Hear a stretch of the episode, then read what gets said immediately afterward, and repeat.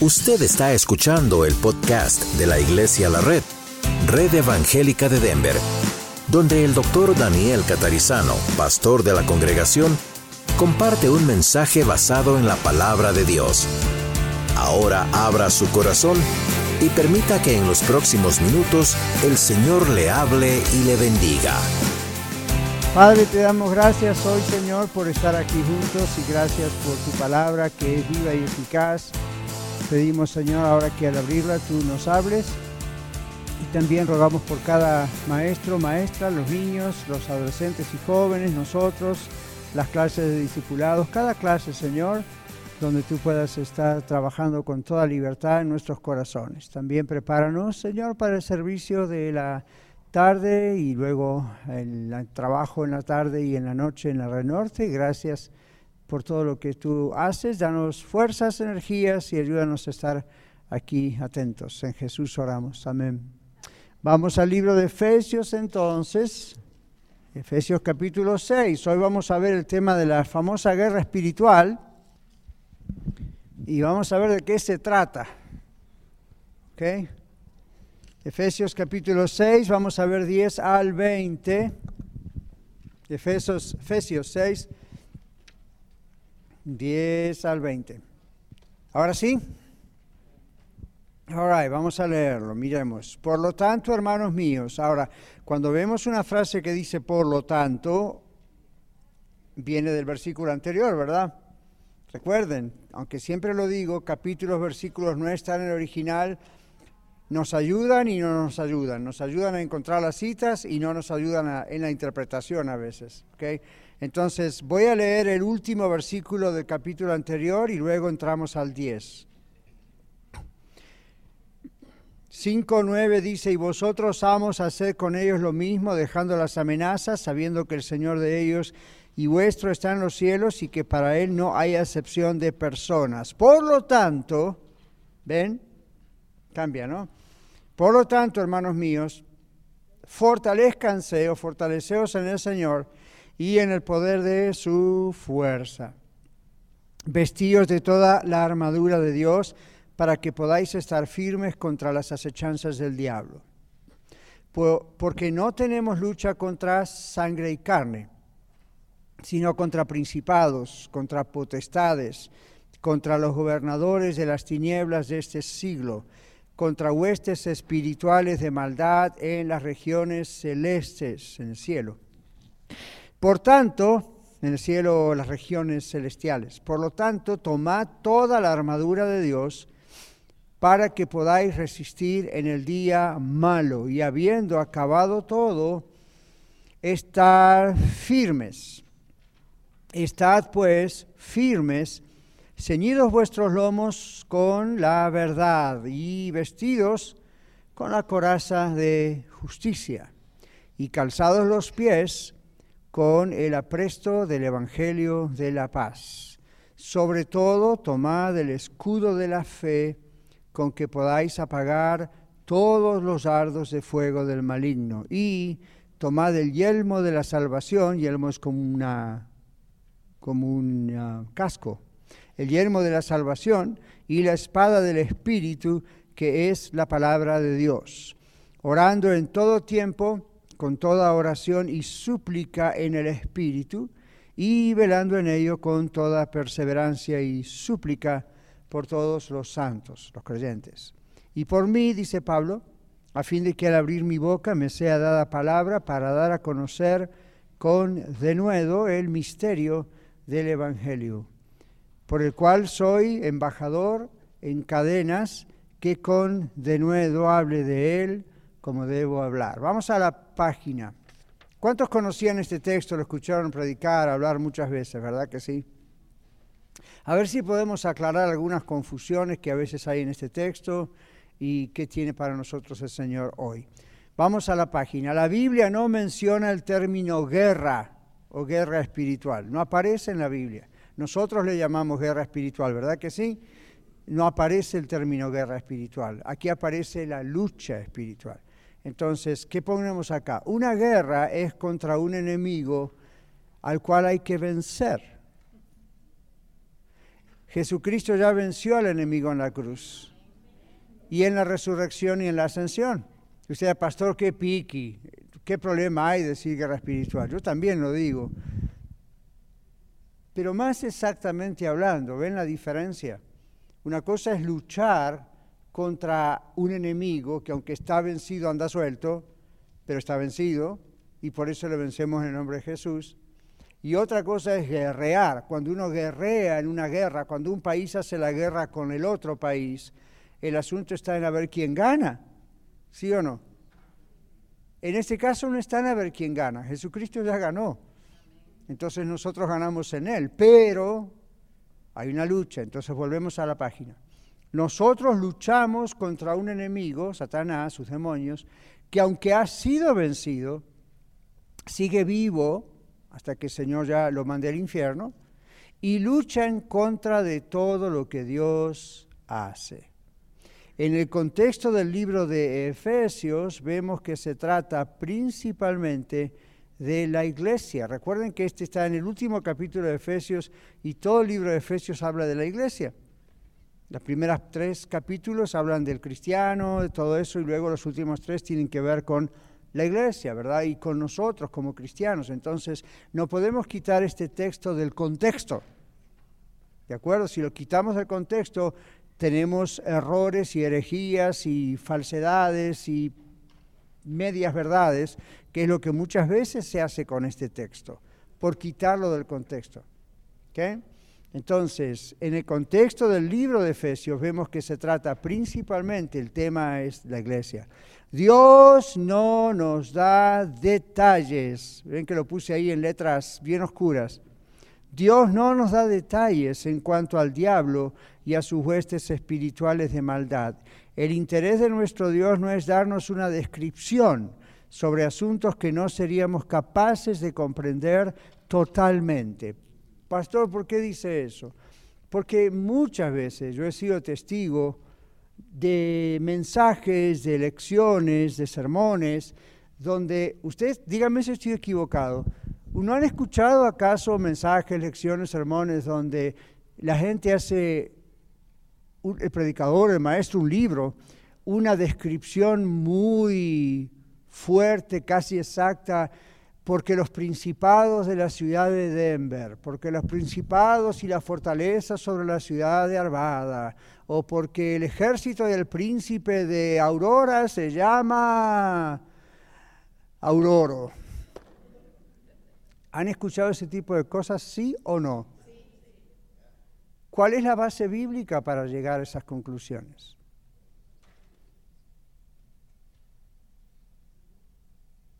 ¿Hay algún texto en la Biblia que describa exactamente ese tipo de cosas? ¿O cómo podemos detectar que eso es así?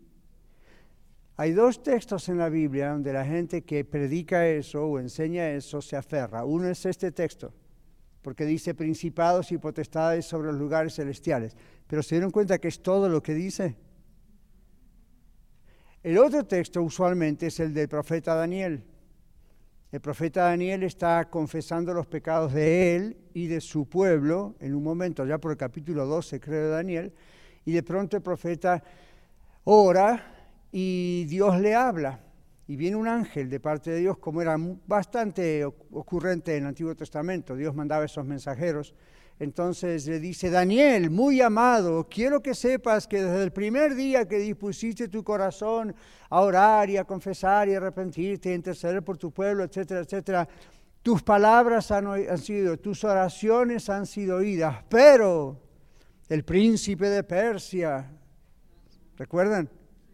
Y ha venido y me ha detenido y ahora tengo que luchar con el otro. Entonces, tampoco hay mucho detalle.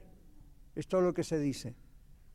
Pero en base a ese texto y en base a este texto de Efesios, se han creado especulaciones. ¿Qué son especulaciones? ¿Qué es una especulación para usted?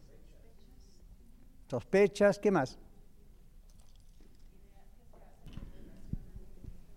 Esperanza dice, es una idea que se hace en relación a algo que se está diciendo o leyendo. Son suposiciones, uno especula elabora, es la idea, Pero cuando uno especula o elabora, tendría que decir, ¿está bien con la Biblia especular sobre algunas cosas o mejor interpretamos lo que dice el texto? Entonces, en el tema de la guerra espiritual es muy atractivo para la gente, tal vez para usted también, ¿verdad? Es muy atractivo, es como el tema de la escatología, es como el tema del cielo, es como el tema, ¿verdad? Son temas muy atractivos. ¿Por qué? Porque son misteriosos, no son temas muy claros 100%, siempre hay lugar para cómo será acá, cómo será allá. ¿verdad? Uno habla de la segunda venida de Cristo. La Biblia es muy clara con relación a la segunda venida de Cristo. ¿Qué es lo más claro? Jesucristo va a volver, todo ojo le verá, no va a ser algo espiritual, va a ser un evento visible. ¿Dónde entra el término, dónde entra la parte especulativa del asunto? ¿Cuándo exactamente vendrá? Si vendrá primero y va a haber una tribulación antes o después o en el medio. Escucharon todo eso, ¿verdad? Ahora, el asunto es que hay versículos para todas esas versiones. Uno podría usar versículos para decir, primero viene la bestia, la gran tribulación, después viene Jesús. Luego puede ir a otros versículos y otros versículos aparentemente dicen, no, no, no, la iglesia va a ser arrebatada primero, luego va a pasar todo eso. Luego hay otros versículos que parecen decir, no, la iglesia también va a sufrir todo eso, ¿verdad que sí? Entonces, donde la Biblia, acostúmbrese esto, donde la Biblia no ofrece demasiada claridad y demasiados detalles, no trate de aclararlo usted, ni yo. Hay cosas claras, uno toma una posición frente a los versículos y dice, bueno, a mí me parece al ver todos estos versículos, yo interpreto que probablemente suceda así. Lo que no tenemos que ser es dogmáticos. ¿Qué significa dogmático? establezco algo como si fuese una doctrina. La doctrina es que el Señor Jesucristo regresa. Ya voy. La doctrina es que el Señor Jesucristo regresa, pero no lo puede ser un dogma. O sea, el dogma es Jesucristo regresa. Lo que no puede ser como dogma es exactamente los tiempos, porque hay versículos para decir esto, esto, esto o esto. Donde la Biblia no ofrece absoluta claridad, usted y yo no tenemos derecho de parte de Dios de ofrecer nosotros absoluta claridad. Podemos tratar de aclararlo, desglosarlo, pero nunca hacer un dogma. Eso es lo que la Iglesia Católica ha hecho. Sobre temas grises donde uno sabe que hay algo que es verdad, pero no sabe exactamente, no tiene toda la Biblia, los detalles, ellos determinan, pero nosotros tenemos la autoridad dada por Dios, así que nosotros declaramos que esto es así, pum, es un dogma y usted lo tiene que creer. Nosotros no. Blas. Sí, ah, bueno, la, Biblia no se contradice, la Biblia es clara Exacto. en todo. Entonces el hombre es el que contradice y es el que interpreta según su conveniencia, según lo que entiende. Pero la Biblia jamás se va a contradecir. Jamás se contradice. Todos comprendemos eso, ¿verdad? Al mismo tiempo que la Biblia no se contradice, los teólogos dicen o decimos, hay áreas grises. ¿Qué significa con áreas grises? ¿Quién me puede explicar la Trinidad? No hay una claridad absoluta. Uno sabe que existe por la cantidad de versículos desde el Génesis al Apocalipsis que mencionan no la palabra, sino el concepto. Pero Dios es demasiado grande como para revelar a nosotros algo totalmente fuera de nuestra capacidad humana, ni la persona más sabia del mundo podría jamás interpretar exactamente eso. Entonces, ¿hay contradicción? No, simplemente es un área que no. ¿Qué dice Deuteronomio 29, 29? Léalo a alguien. Puse ese ejemplo, podría poner cientos de ejemplos de cosas que son celestiales, divinas, completamente complicadas para nosotros 100% entender. 29, 29 de Deuteronomio dice, las cosas secretas pertenecen a Jehová nuestro Dios, mas las reveladas son para nosotros y para nuestros hijos para siempre. Las para, cosas, go ahead. para que cumplamos todas las palabras de esta ley. Gracias. ¿Les molesta que haya un texto en la Biblia que diga las cosas secretas pertenecen solamente a nuestro Dios, esas no nos son reveladas? ¿A usted le molesta ese texto? No. Qué lástima, a mí sí. humanamente hablando, Yo lo quiero saber todo. Dígame todo, A, B, C a la Z. Yo quiero saberlo todo exactamente como es. Y luego llego y digo, yo no puedo saberlo todo. Dios es Dios. Y Dios me adelanta, Daniel, las cosas secretas me pertenecen a mí, lo que te voy a revelar es solamente lo que necesitas tú saber para ser salvo, para vivir la vida conmigo. Pero Señor, yo quiero saber cómo es que tú eres tres y eres uno. Sorry, no te lo voy a contar. Aquí tienes estos versículos y vas a tener que aceptar por fe que yo soy así, no como tú. Yo te creado a ti con límites, yo no tengo límites. Pero yo no lo entiendo. Sorry. Así es, yo soy Dios. Si tú lo entendieses, tú fueses Dios. ¿Cómo hiciste para partir el mar en dos y pasaran ahí los israelitas en seco? Pues si te explicara cómo ella no es un milagro. Pero Señor, ningún ser humano puede hacer eso. Exacto. Las cosas son secretas no porque Dios juega a las escondidas, sino porque Él nos... ¿Quién nos creó a nosotros? ¿Quién creó nuestro cerebro? ¿Y por qué le puso límites para que no sepamos todo de Dios? Porque somos criaturas de Dios, ¿ven? No somos semidioses. Esa teoría de la iglesia mormona de que un día nosotros vamos a ser semidioses y vamos a ser reyes y dioses sobre diferentes planetas y, olvídese, es, es Disney, pero no es la Biblia. Entonces, volviendo a lo que es la guerra espiritual, la Biblia solamente nos dice hay principados, hay potestades, es todo lo que nos dice. ¿Se dieron cuenta? No dice, y oren porque Aurora tiene un principado, un rey espiritual, un demonio que gobierna la ciudad de Aurora. Eso es una interpretación nuestra o una especulación nuestra. Pastor, ¿y qué tal si es cierto? Puede ser cierto, puede no ser cierto. Entonces, volvemos. Cuando la Biblia no tiene 100% de claridad, recuerde de Deuteronomio 29, 29. Dios no quiere que sepamos algo, no por jugar a las escondidas, sino simplemente porque no tiene sentido que nosotros lo sepamos. Dígame esto, ¿de qué, eh, ¿en qué les sirve si hubiese una declaración en la Biblia que dijera, esto es así. O de alguna manera pudiésemos interpretar, o sí, sobre Aurora, o sobre Thornton, o sobre donde usted viva, Longmont, Denver, está, tiene que orar en contra del principado de, Denver County o de Arapahoe County. Okay, ¿De qué sirve eso? A ver. ¿Usted cree que su oración es más efectiva? Hace muchos años atrás, yo mismo, con ignorancia, 20 años, 25 años atrás, participé en lo que se llamaba el mapeo espiritual. ¿Alguien, alguien, ¿Alguien escuchó eso alguna vez? ¿Qué es lo que llamaban el mapeo espiritual? De la palabra mapa. ¿Doris? Se hace un mapa, se hace una investigación de dónde están ubicados los brujos, los adivinos. Eso es ridículo, nadie sabe exactamente dónde están. Ellos no, no van a levantar una bandera ahí en la casa y digan, hello, acá hay un adivino rara vez, ¿verdad? Entonces, yo también lo hice. En esa época, estudiando este tema, pensábamos, esa es la clave. Siempre uno busca, ¿cuál es el secreto? ¿Cuál es la clave del poder? Entonces, y no, hacíamos mapeos espirituales, diciendo, bueno, sobre esta región, sobre la otra región, sobre la otra región. E íbamos a esas regiones. Yo lo hice, no, me lo cuentan, yo lo hice con mis amigos evangelistas y pastores y poníamos nuestras manos y ordenamos al príncipe de la potestad de mm, Wichita Falls, ¿Qué? para ir un poco más lejos.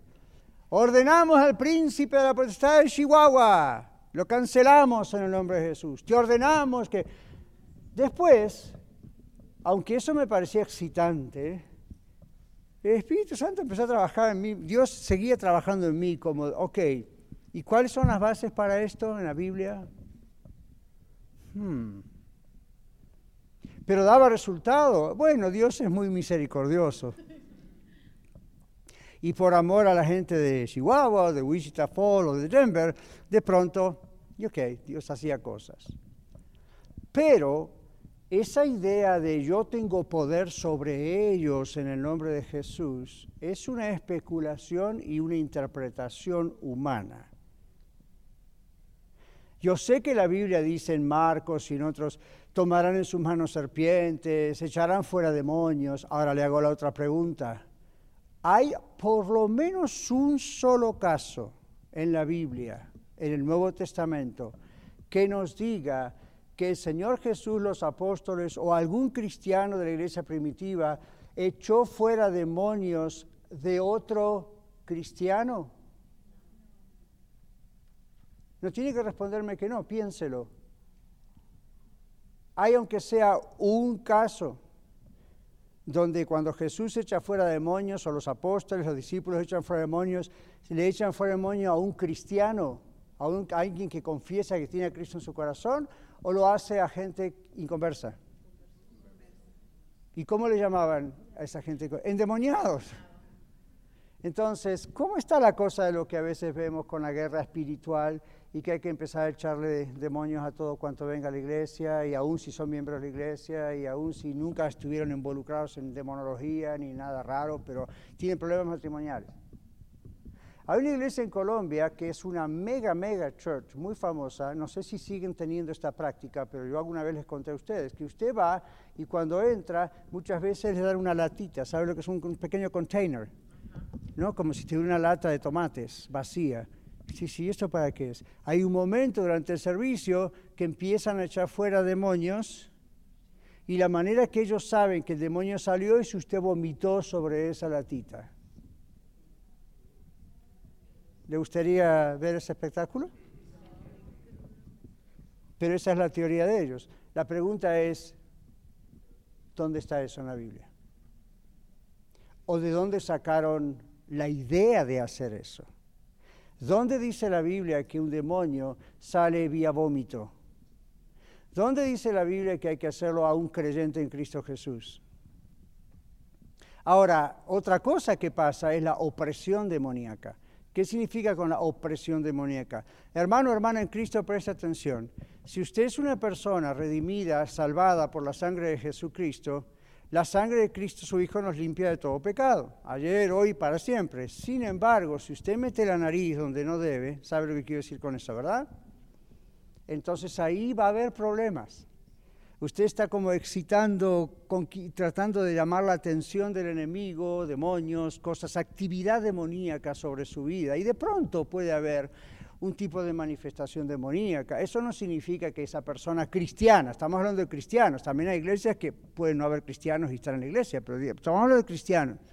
Eso no quiere decir que esa persona está endemoniada. Esa persona tiene que arrepentirse de su desobediencia, de ir buscar a otra cosa en vez de buscar al Señor para solucionar sus asuntos, arrepentirse de corazón, deshacerse de cualquier cosa, que, objeto que tenga que ver con ese asunto demoníaco y seguir adelante. Y a veces uno, bueno, lo lleva a renunciar a ese tipo de cosas, pero quiero que comprendan en esta larga introducción de esta lección que hay muchas preguntas que yo siempre recibo y he tenido en Efesios 6, 10 al 20 donde la gente especula más de lo que en realidad está en la Biblia. Entonces, no se puede ser dogmático. Si yo fuese un autor que escribiese de guerra espiritual, como a veces lo he hecho, esta es mi posición. Hermanos, no hay nada dogmático al respecto. Lo único que es certero y es seguro es que hay un diablo, hay un ejército demoníaco, por lo que la Biblia nos dice, están muy bien organizados, pero es todo lo que la Biblia nos dice están organizados. Aquí dice príncipes, potestades, en las... pero ve que no dice nada más. ¿No sería este un texto clave de la Biblia, ya que Pablo está hablando de la guerra espiritual? ¿No les parece que el Espíritu Santo le hubiese inspirado a Pablo, ahora di esto y lo otro? Está hablando justamente, es el momento de decir, ok, ¿cómo están organizados? Pablo, ¿cómo están organizados? Pablo tampoco sabía. Lo único que estaba, yo creo, lo único que estaba recibiendo del Señor, ¿qué es? lo que acabamos de leer en nuestra Biblia, y que dice, porque no tenemos lucha contra sangre y carne. ¿Qué es sangre y carne? Seres humanos. Le está hablando a la iglesia, no tienen lucha entre ustedes, es lo que dice. La lucha no es entre ustedes, las reacciones que ustedes tienen malas son inspiradas por Satanás y sus demonios, pero para que Satanás y sus demonios hagan eso en ustedes o en mí, no necesita entrar dentro nuestro, como entraría un demoniado. Lo hace desde afuera. ¿Y cómo lo hace? Porque nosotros le damos la oportunidad. ¿Y cómo le damos la oportunidad? Porque pecamos y Él lo ve, o ellos lo ven. Otra cosa, Satanás puede estar en todos lados al mismo tiempo. Entonces, ¿qué hace Satanás si yo acá lo reprendo? Te reprendo en el nombre de Jesús, Satanás, aquí en Aurora, Colorado, y alguien en Chihuahua está haciendo lo mismo a la misma hora, ¿a quién de los dos le va a hacer caso? No puede estar en Chihuahua y en Denver. No es Dios. Usted me dijo que no puede estar el mismo lugar, ¿verdad? Usted me lo dijo, ¿sí o no? Entonces, ¿a quién le hace caso? ¿Se da cuenta cuando a veces tratamos, tratamos con Satanás como si fuese un Dios todopoderoso en todas partes al mismo tiempo? No. Entonces usted dice, bueno, pero le estamos hablando a sus, secuaces, a sus soldados, a sus demonios. Entonces, hable a esos demonios. Justamente la Biblia nos muestra que el diablo utiliza esa, cantidad de demonios y cosas para movilizarse alrededor del mundo, para mandar todas estas cosas alrededor del mundo. Pero es necesario que no tratemos de hacer toda una logística exacta, detallada de cómo se mueve esto y lo otro. Simplemente sepamos, tenemos un enemigo que lucha contra nosotros, está bien organizado y la Biblia dice no le den lugar al diablo. ¿Recuerda eso o no recuerda eso? Ok, vamos a ver la página entonces. Todo esto está aquí, yo se lo sinteticé, pero vamos a ver los detalles. Dios no nos da detalles en cuanto a cómo está exactamente organizado. Dice, Dios no nos da detalles en cuanto al diablo y a sus huestes espirituales de maldad. El interés de nuestro Dios no es darnos una descripción sobre asuntos que no seríamos capaces de comprender totalmente. Y yo agrego otra cosa acá. No solo no seríamos capaces de comprenderlo, usted no quiere ver eso con sus ojos. Se lo aseguro, yo tampoco. Lo que es necesario es que sepamos que los conflictos humanos y los conflictos mundiales no son luchas contra nosotros mismos como personas. Este es el punto clave del texto sino que son el producto de la influencia de poderes espirituales de maldad que hacen todo lo posible para manejar a las personas y provocar conductas destructivas. Ellos están en la tarea de provocar cosas. Si usted le da lugar, bueno, van a ser más que provocar. El apóstol Pablo enseñó a los cristianos a librar batallas contra el pecado en ellos mismos. No podemos leer todo el capítulo 6 de Romanos, pero ahí está la referencia. Nosotros tenemos que librar batallas, batallas contra el pecado que está en nosotros mismos y nosotros tenemos que batallar en el nombre de Jesús contra nuestro propio pecado y tentación. Luego dice, y a librar batallas contra el enemigo o contra el maligno, Efesios 6, 10 al 20. Ahora, este pasaje, dice la página, nos enseña algunas verdades cruciales. ¿Qué significa cruciales? Cambiamos la palabra si esta palabra no la sabemos. ¿Qué significa crucial? Súper importante. ¿Sabe de dónde viene la palabra crucial? De cruce de caminos. Entonces, ¿qué, ¿qué hace usted cuando está en cruce de caminos? Uno se detiene y dice, ok, ¿para qué lado voy? Entonces, cuando algo es crucial, es stop, pay attention. Pare, ponga atención. Esto hay que entenderlo muy bien o uno va por la dirección incorrecta. ¿Ven? Entonces, esta es la idea. Aquí va entonces, dice, ah, esto es crucial, estas verdades son cruciales. Número uno, ¿ven el numerito ahí, número uno? La armadura, es lo que habla aquí, es la armadura de Dios. Fíjense que a veces sí, es la armadura del cristiano. Ya, pero la armadura es de Dios. ¿Ven? para el cristiano. O sea, es divina la armadura. No son elementos humanos, son elementos divinos. Entonces, la armadura es de Dios, número uno. No es una armadura creada por nosotros, el hombre y la mujer. La armadura de Dios es el equipo espiritual que nos protege en la lucha contra las acechanzas del diablo. Así que Dios no nos deja solos, nos deja algo de Él. Estamos bajo el poder del Señor desde cuándo? Desde el momento de nuestra ¿qué? conversión a Él, cuando nos entregamos a Él de verdad. Pero es indispensable nuestro sometimiento permanente a quién? Al Señor. ¿Qué más? Nuestra obediencia. Y esto se manifiesta en la realidad cuando? Cuando somos llenos del Espíritu Santo. Recuerden que esto sigue de Efesios 5.10. No se embriaguen con vino, lo cual es solución. Antes bien sean llenos del Espíritu Santo. ¿Para qué? Y ahí empieza. Y aquí todavía seguimos arrastrando lo de Efesios 5.10, por decirlo así. Cuando nos sometemos a Dios dándole el control, no solamente el día de nuestra conversión, todos los días le damos el control. No es que todos los días le pedimos ser salvos, ya somos salvos. Todos los días le damos el control de nuestra vida. Él, Dios, nos fortalece para resistir las tentaciones que arroja el diablo contra nosotros y el diablo huye. Mientras alguien busca Santiago 4.7, que lo conocemos muy bien, présteme atención un minuto. ¿Cómo se llama esto? ¿La qué de Dios? Y dijimos, no es la armadura del creyente, es para el creyente, por eso decimos, bueno, el creyente. ¿Cómo se llama a Dios en el Antiguo Testamento? Jehová, Dios de qué? De los ejércitos. Hmm. Jehová, lo cual significa el Señor, Dios de los ejércitos. ¿Tendrá él una armadura?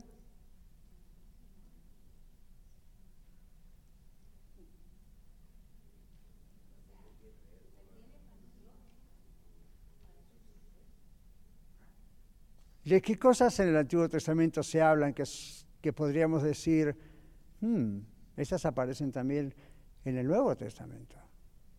Yo sé que ustedes siempre escuchan, yo también, y lo he predicado y lo he enseñado, Pablo estaba encadenado, un soldado romano, mirando la armadura del soldado, Dios lo inspiró a escribir esto. Fine, pero esto viene de mucho atrás. Antes de pensar en un soldado romano y hacer esa descripción, muy bien, recuerden que Jehová, Dios de los ejércitos, la Biblia habla de la espada del Señor. En el Antiguo Testamento y en el Nuevo Testamento, de la boca de Jesús en la visión de Juan, ¿qué sale?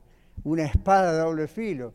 Y dice, qué grotesca esa figura. Imagínese a alguien con una espada que le sale. Recuerde que es un simbolismo mencionando, es la palabra de Dios que sale de la boca de Dios. Entonces, lo que Dios le da a usted y a mí para luchar contra Satanás es lo que Él usa. No para luchar contra Satanás. Aquí no hay una lucha entre Dios y Satanás. Dios es infinitamente más grande que Satanás.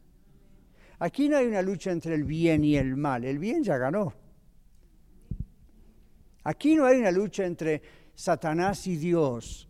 Eso ya está ganado, solamente es cuestión de tiempo hasta que dice la Biblia, Dios mande al diablo al infierno y ya está, pero eso ya está ganado.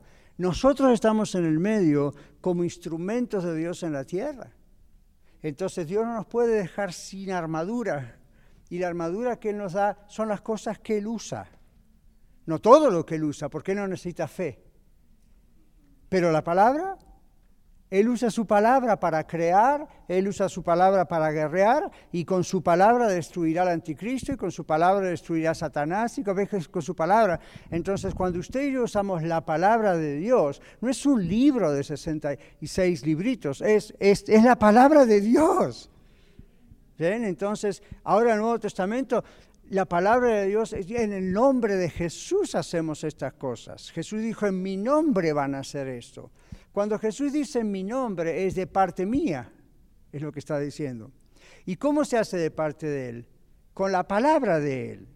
Es como si yo le digo a usted, you know, hermana, de parte de mi papá yo le digo esto. Estoy usando la figura de Él, la autoridad de Él, la palabra de Él para dirigirme a usted en nombre de Él, aunque yo soy un intermediario. ¿Ven? Entonces, Jehová de los ejércitos, Jehová de los ejércitos, que no necesita una armadura porque Él es Dios, utiliza cosas que luego en el Nuevo Testamento aparecen como cosas que nosotros podemos utilizar. ¿Qué menciona aquí? Ahora vamos a ir por los pasos, los elementos de la armadura, ¿verdad? La espada del Espíritu es la palabra de Dios. Directamente lo dice, ni hay que interpretarlo. Dice la espada del Espíritu, que es la palabra de Dios. ¿Blas tenía un versículo o algo así? sí, aquí en Efesios 6.11 dice, vestidos de toda la armadura de Dios para que podáis hacer frente a las intrigas del diablo. Y luego Efesios 6.13, por esta causa tomad toda la armadura de Dios para que pueda resistir en el día malo y después de haberlo logrado, todo quedar, eh, todo quedar firmes. Bueno, claro, lo que decíamos recién, la armadura de Dios. Dos veces en el contexto dice la armadura es de Dios. Ahora algunos dicen, bueno, es la armadura de Dios que Dios preparó para nosotros. Es más que eso. Eso es, pero es más que eso. ¿Okay? Vamos a verlo despacio. Dice aquí en la hoja, número uno, entonces la armadura es de Dios, no es una armadura que una religión, la iglesia, usted, yo como seres humanos o alguien más creó. La armadura de Dios es el equipo espiritual que nos protege en la lucha contra las hechanzas del diablo. Dios sabe que no podemos eh, defendernos del enemigo con herramientas humanas, la lógica, el razonamiento. Tiene que haber algo divino para eso porque estamos luchando contra una fuerza que no es humana, es más allá del humano. Número dos, ¿qué dice? Nuestra firmeza viene del poder del Señor, no de nuestros propios esfuerzos que la inteligencia o el dinero o lo que sea. No, no, no. Este, esto es algo que viene del Señor. Estamos bajo el poder del Señor desde el momento de la salvación, desde el momento de nuestra conversión a Él. Esa es parte del privilegio de ser hijos e hijas de Dios. Pero es indispensable, decimos en la página, es indispensable nuestro sometimiento permanente al Señor, nuestra obediencia y esto se manifiesta en la realidad cuando somos llenos del Espíritu Santo, como dijimos Efesios 5.10, no se embraguen con vino, sino se llenos del Espíritu Santo, controlado del Espíritu Santo. Dios nos está tratando como soldados, ¿se da cuenta?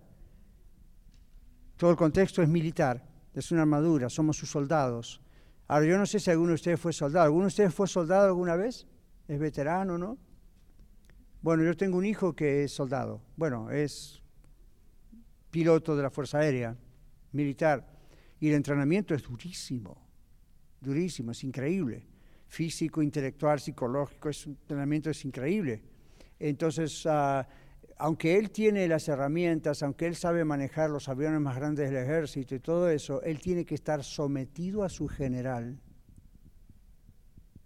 Y cuando lo ve, yes, sir. ¿Ven? Así es usted, así soy yo. Somos hijos de Dios, somos amigos de Dios, somos niños y niñas de Dios, pero somos soldados. Esto es lo que dice este texto. Entonces, por más armadura que tengamos, si no estamos sometidos a Dios, fallamos. ¿Te imaginas si a mi, a mi, a mi yerno el general le dice, usted y toda su tropa tienen que ir a, como la semana pasada estuvo en Afganistán, no debo decir esto, pero bueno, ¿verdad? Estuvo ahí. Imagínese si él diga, no, no voy a ir a Afganistán. Voy, a pilotear este avión para otro lado. Mejor me voy a ir a Italia.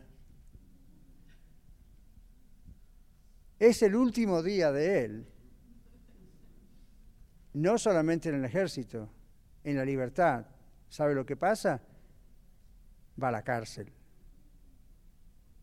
Ni baja del avión. Ahí mismo lo apresan. Sus compañeros. ¿Ven? Entonces, somos soldados. ¿De acuerdo? Tenemos la armadura, pero no es cuestión de usarla como se nos antoja. Nosotros somos soldados. Tenemos que estar sometidos al Señor. ¿Qué dice Santiago 4.7?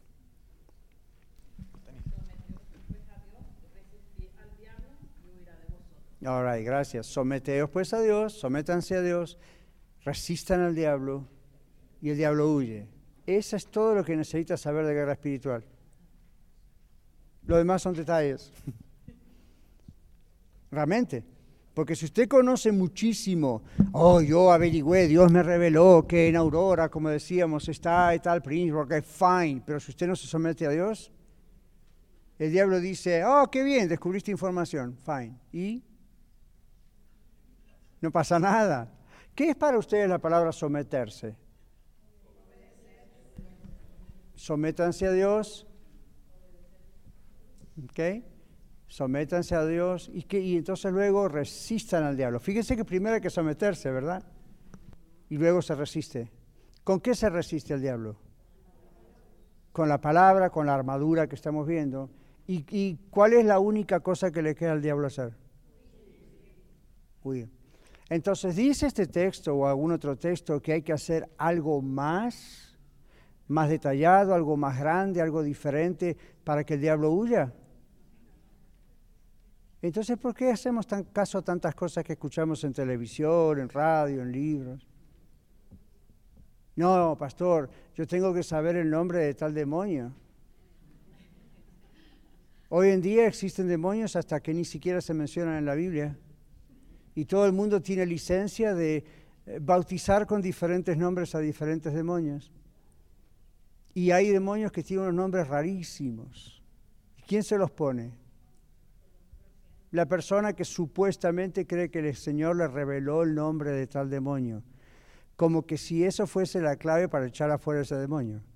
Aún en el libro de Marcos capítulo 16, cuando el Señor, que es realmente un paralelo de Mateo 28, la gran comisión, cuando el Señor dice, en mi mano, en, mi nombre echarán fuera demonios, Jesús no dice, oh, únicamente los van a echar si averiguan cómo se llaman. O solamente van a echar fuera demonios de tal región, donde está el apóstol fulano que tiene autoridad sobre esa región. Estoy diciendo cosas que ustedes se ríen, pero ustedes se ríen porque las conocen, igual que yo. No, no puede el pastor catarizano entrar a esa ciudad a predicar. ¿Por qué? Hay que pedirle permiso a tal apóstol, si no los demonios se vienen en contra. Really, ¿dónde está en la Biblia? Yo me voy igual. Yo tengo la comisión de predicar la palabra de Dios, ¿qué me importa que, lo que dice fulano? Ahora, no es ser irrespetuoso a una autoridad, es una autoridad ficticia. ¿Quién creó esa autoridad allí? ¿Ven? Entonces es el hombre que pone esas cosas. La Biblia no nos dice, necesitamos saber el nombre de tal demonio para ser efectivos. No, la Biblia dice, obedezcan al Señor, sometan al Señor, resistan al diablo y ahí es donde la gente patina. Oh, resistir es saber el nombre de este y el otro. No, dicen, obedezcan al Señor, sométanse al diablo y el diablo va a huir de ustedes en el nombre de Jesús. Ahora, yo he estado en situaciones extrañas demoníacas ocasionalmente, donde de pronto sí supimos el nombre de X demonio, pero no es algo con lo que hay que andar jugando, especulando y andar pensando, you no soy efectiva o efectivo si no conozco este detalle y lo otro. Sencillamente usted haga lo que la Biblia dice. Esta es la clave para el pastor, para el máximo teólogo que exista o para la pobre persona que no sabe leer y escribir, pero que tiene fe en Dios y tiene a Cristo en su corazón no es para una élite especial de personas que nos van a dar una conferencia de tres horas, nos van a cobrar 400 dólares para entrar ahí y nos van a decir, yo tengo la clave de cómo se echa fuera demonios. Yo le voy a decir, yo tengo la Biblia, es gratis y la tengo dos mil años. Todos los días. Y en la red me la regalaron. Esta no, pero, you know. Como para decir, ¿para qué le tengo que pagar usted 400 dólares para darme el secreto de ¿Cómo saber cómo se llama el demonio fulano? Who cares? Yo sé cómo se llama mi Salvador, punto. Es todo lo que necesito saber. Dios sabe cómo se llama fulano sultano. ¿Para qué tengo que tanto detalle? Ahora, no quiero ser simplista, don't get me wrong, como decimos en inglés. Hay ciertas situaciones específicas que son extrañas, pero aquí la Biblia no nos está diciendo que necesitamos todos esos detalles que a veces nos dan para ser efectivo. Nos dice, cada creyente en Cristo Jesús, Dios nos da esta investidura, esta armadura. Ahora, antes de seguir con la página, yo les pregunto, ¿cuándo dice Dios que nos da esta armadura? ¿Cuándo? ¿Y cuándo somos salvos? Cuando aceptamos a Cristo de corazón. ¿Y cómo sabemos que fue de corazón que lo hicimos y realmente Cristo entró en nuestra vida ese día? Frutos, dice Lilia, ¿verdad? O sea, ¿cuáles son los frutos? ¿Cuánta gente lleva a la iglesia? No, ¿qué tiene que ver con él? ¿Cuál es el fruto? La vida transformada, ¿se acuerdan Gálatas 5? El fruto del Espíritu Santo, es la idea de que, realmente si Él está dentro suyo. Entonces, si usted es convertido de verdad, si usted es salvo de verdad, usted ya le pusieron la armadura el día que el Señor lo selló con su Espíritu Santo y usted fue salvo. No la tiene que ir a buscar a ninguna conferencia. No pague 400, 200 dólares para saber si Dios le otorga la armadura. Venga que yo voy a orar, le pongo aceite en la cabeza y el apóstol o el pastor bendito fulano, catarizano, le va a poner la mano a usted en su cabeza y Dios le pone el yelmo en ese momento. Ponga la mano así, todos pongan la mano así y declaremos, ahora tengo la espada. A mí, ¿y qué pasó cuando me convertí? Pero yo me puedo hacer millonario haciendo eso. Bienvenidos a la teoría de prosperidad. Seguimos. I'm sorry, yo me, por dentro, ¿no? Pero creo que es el Señor. Número tres, nuestra batalla es contra fuerzas espirituales de maldad en el mundo. En la palabra griega, cuando dice aquí, es la palabra cosmos, que ustedes conocen en español también. Es el sistema diabólico que controla al mundo de diversas maneras. Desde su hogar y mi hogar lo trata de controlar en el barrio, hasta la Casa Blanca, hasta el Palacio de la Reina de Inglaterra, hasta, you know, donde esté, a todo nivel. Trata de hacer eso. Entonces, mire lo que aparece aquí en las letras negritas. Lo que la armadura de Dios representa para usted y para mí, para nosotros, es esto. Debemos conocer la verdad, la palabra de Dios. Debemos creerla y declararla. Ojo con esa palabra. Si usted va a declarar algo, ha escuchado eso, ¿no? Yo declaro, yo declaro, yo declaro. Joel Austin escribió un libro que se llama Yo declaro yo voy a escribir otro que diga yo declaro cuánto dinero ganaste, con eso yo declaro. Yo declaro es lo que la Biblia dice, es lo que yo declaro. Usted y yo no tenemos poder creador en nuestras palabras como mal se interpreta otro texto. Porque si así fuera, empecemos a declarar un montón de cosas y vamos a tener mucho más y no resulta, ¿verdad? Entonces, si vamos a declarar algo, es lo que la palabra dice. Usted puede decir, yo declaro que Jesucristo es el Salvador. No importa si usted lo declara o no, Jesucristo es el Salvador de todas maneras. El asunto es que usted dice, yo lo declaro como yo confirmo lo que la Biblia dice. Right? Entonces, en la guerra espiritual a veces usan los decretos y las declaraciones que usted escucha y preste cuidado. Tranquilo con eso. ¿ok? Cuidado, si no está en la Biblia o si usted tiene dudas, no es muy claro, es preferible ser prudente. ¿Sabe por qué prefiere ser prudente? Porque le puede ir mal. Le puede ir mal. ¿Se acuerdan los hijos de tal Seba lo que les pasó? No conjuro en el nombre de Jesús, el que predica Pablo. ¿Y qué hicieron los demonios? A Jesús conozco. Sé quién es Pablo. ¿Usted quién es? ¡Buah! Se les tiraron encima y casi los destruyen. Entonces le puede ir mal. Por algo está ese texto ahí, no es para divertirse, realmente está ese texto. No es para un show. Bueno, nuestra mejor defensa es entonces estar fortalecidos en el Señor, como dice todo Efesios 6. Nuestra mejor defensa es, ¿qué cosa? Nuestra seguridad en Dios. ¿Se acuerda Job? Yo sé en quién he creído. Entonces yo sé que soy salvo. Yo sé que Cristo es mi Salvador. Entonces viene ataque del enemigo, wait yo me paro firme en la palabra de Dios. Yo sé que tengo una experiencia de salvación con Cristo, Jesucristo es mi Salvador. La sangre de Cristo me libró de todo, me limpia de todo pecado. La Biblia dice que el maligno no me puede tocar. Yo soy un hijo, una hija de Dios y eso no es orgullo o arrogancia. Usted se para donde usted sabe que es verdad. Ahora, si usted no pasó la experiencia de conversión, le va a ir mal. Recuerde, en el nombre de Jesús el que predica Pablo. Usted no puede decir, en el nombre de Jesús al que predica el pastor Daniel. Usted tiene que decir, en el nombre de Jesús que es mi Salvador. Pastor Daniel lo predicará, pero si no lo predicara, es mi Salvador, el Señor Jesús. ¿ven? Entonces eso es la seguridad del cristiano. Nuestra arma de ataque es la palabra de, Dios, es la parte del ataque que aparece en la armadura, ¿verdad? Es la palabra de Dios en oración, no es solo la palabra de Dios. Si usted dice, nunca leo la Biblia, pero el día que me siento atacado la voy a buscar debajo de la cama y la levanto y digo, es la palabra de Dios, yeah, right. Es un adorno más, un souvenir que tiene en la casa. Si usted la conoce y la tiene en su corazón, la cosa cambia. Y en oración, ¿verdad? En la, oración y la palabra nunca están separadas. No es leo pero oro poco, oro mucho y leo poco, eh, o al revés. Las dos cosas tienen que ir juntas. ¿okay? Amén. All right, muy bien, vamos bien. Nuestra arma de ataque es la palabra de Dios en oración, no nuestras emociones o qué más, o lo que opinamos. La fidelidad de Dios es a sus promesas, fíjese que está en mayúscula, las promesas de Dios. a su palabra. Su palabra es lo que tiene poder. Dios nos dio su palabra y Él no miente. Jesús combatió cada tentación con qué? Con la palabra escrita, que dice Salmo 119, 11. Aquí adelante y lo tiene. Ah, 119, 11. En mi corazón he, guardado tus dichos para no pecar contra ti. Gracias. En mi corazón he guardado los dichos, o sea, la palabra de Dios está en el contexto del Salmo. ¿Para qué?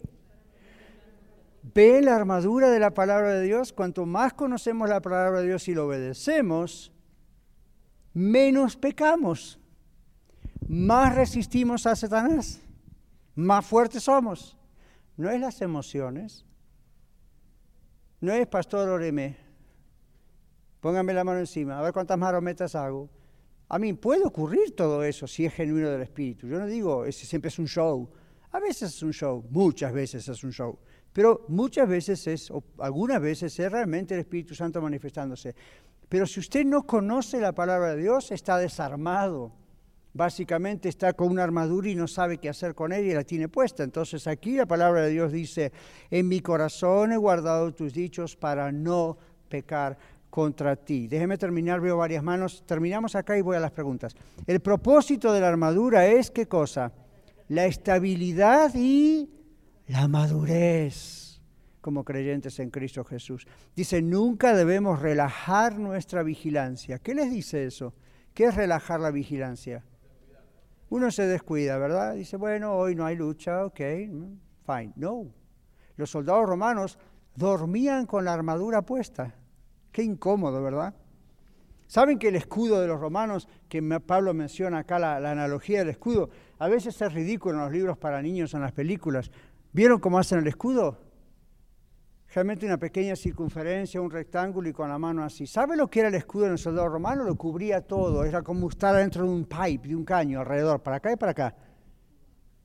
Casi a la altura del soldado. Solamente podía ver el soldado por acá arriba y encima tenía el casco. Algunos cascos o yelmos tenían visera, apenas se le veían los ojos. Entonces cuando les tiraban el soldado de fuego, no había forma. ¿Ven? no es escudito. Entonces, bueno, eso es válido para estudiar la historia de cómo era la armada, pero la armadura, perdón. Pero ven, la idea es, usted duerme con la armadura, nunca se relaja. Los soldados, aún en los momentos en que están relajados, siempre están atentos. ¿Ven? Si uno que otro tiene que descansar, los otros están vigilando. Una vez nosotros fuimos a Marruecos, en África, y justo caímos en, el mes del Ramadán. ¿Saben qué es eso?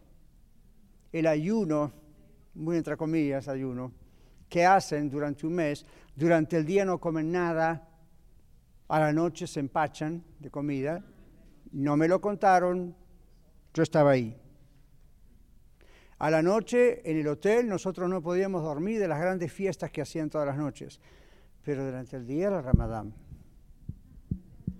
Ahora, era peligroso estar ahí. Entonces mis compañeros y yo en el hotel dormíamos por turno. Entonces a través de la noche un compañero dormía, yo velaba. Es decir, tenía un sueño que se me caía a la cabeza, pero estaba ahí mirando a la puerta, escuchando los gritos, escuchando los aullidos de esta gente, escuchando la borrachera, sabían que éramos de Estados Unidos, para ellos todo americano es cristiano. si supieran, ¿verdad? Pero esa es la idea. Entonces nosotros tenemos que estar con mucho cuidado.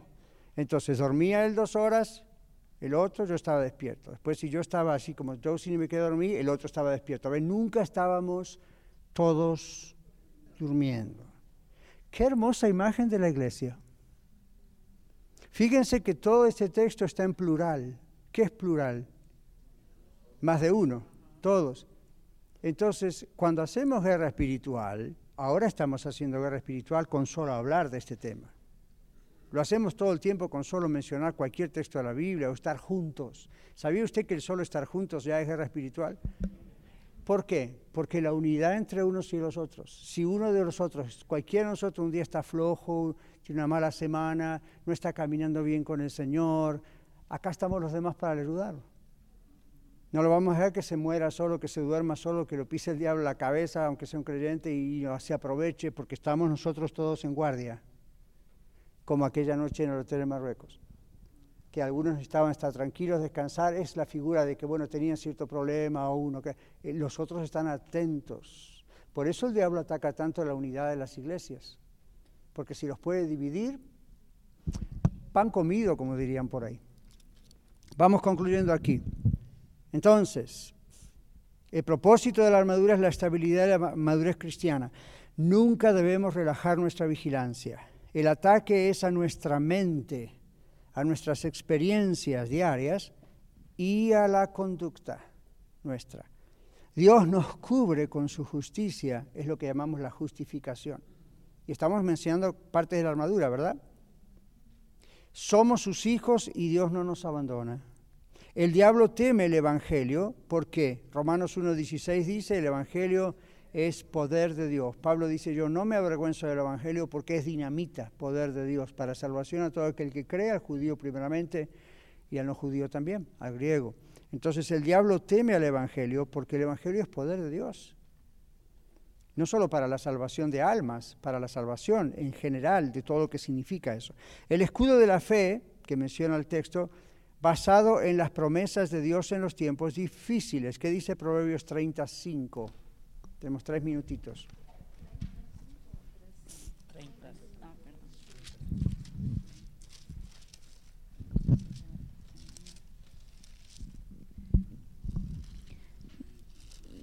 Yo ni aprendí sabiduría ni conozco la ciencia del santo.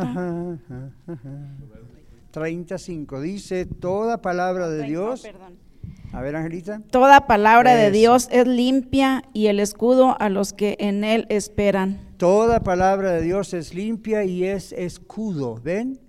Cuando Pablo hablaba de esto, no solamente pensaba en el soldado romano y dijo, oh, Pablo conocía la Biblia. Ya en el Antiguo Testamento en Salmos la Biblia menciona este ejemplo. ¿ok?, el yelmo, el casco, indica la seguridad de la salvación como nuestra defensa. Uno tiene en la cabeza siempre eso, en su corazón siempre. Yo estoy seguro en los brazos de mi Salvador. La espada, la misma Biblia dice aquí que es la palabra de Dios y es el para atacar y para defenderse. La oración constante, versículos 18 al 20 que leímos, da poder a esa armadura. ¿Okay? Es orar por uno mismo y es orar por los siervos de Dios, como lo fue Pablo, para que Dios se glorifique. Ven que Pablo termina diciendo, y oren por mí también, a fin de que al abrir mi boca me sea dada palabra para dar a conocer con denuedo el misterio del Evangelio, por el cual soy embajador en cadenas, para que hable de él como debo hablar.